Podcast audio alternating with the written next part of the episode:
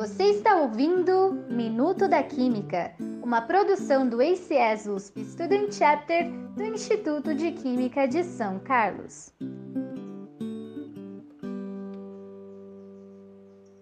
Olá! Hoje no Minuto da Química nós iremos falar sobre um ramo da química forense relacionado a homicídios. Você sabe o que pode ser? Se você pensou em manchas de sangue, meus parabéns, você acertou. Está preparado para saber mais sobre elas, como são identificadas e sua relação com a química? Vem comigo! A primeira coisa que é bom sabermos é: o que é o sangue?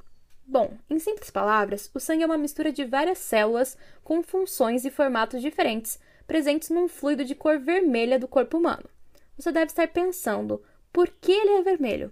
Bom, isso se deve principalmente às hemácias, ou glóbulos vermelhos, e dentro dessas células existe uma proteína chamada hemoglobina, que apresenta o metal ferro, responsável pela cor avermelhada. Há quem se engane, mas o sangue não tem apenas isso. Para falar a verdade, o sangue apresenta aproximadamente 45% de partes de células, como vimos acima em hemácia, mas também temos glóbulos brancos e outros tipos celulares.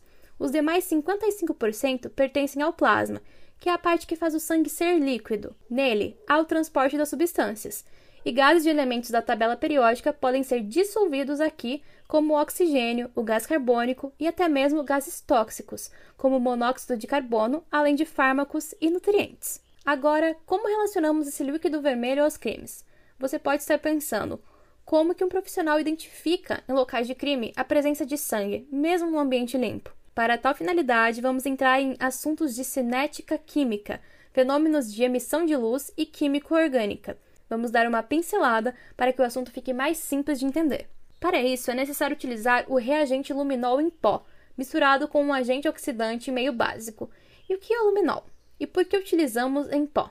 Bem, em termos mais simples, é uma molécula orgânica que possui carbono, hidrogênio, nitrogênio e oxigênio, C8H7N3O2. Essa substância mágica em pó possui maior superfície de contato e consegue se dissolver com maior velocidade. A partir dessa reação é formada uma mistura homogênea, ou seja, não se percebe a diferença entre duas ou mais substâncias que compõem a mistura. Depois, é borrifada a solução em locais suspeitos de terem sangue para que o luminol, ao entrar em contato com o ferro, o mesmo metal presente na hemoglobina, atue como catalisador da reação de quimioluminescência, emitindo uma luz fluorescente no comprimento de onda de 415 nanômetros, possibilitando a identificação de locais que haviam a presença de sangue. Mas uma coisa muito importante de saber é que o luminol não diferencia sangue humano de sangue animal, mas isso é assunto para um outro tema. Por fim, mas não menos importante, duas curiosidades físico-bioquímicas bacanas sobre o sangue. Você sabia que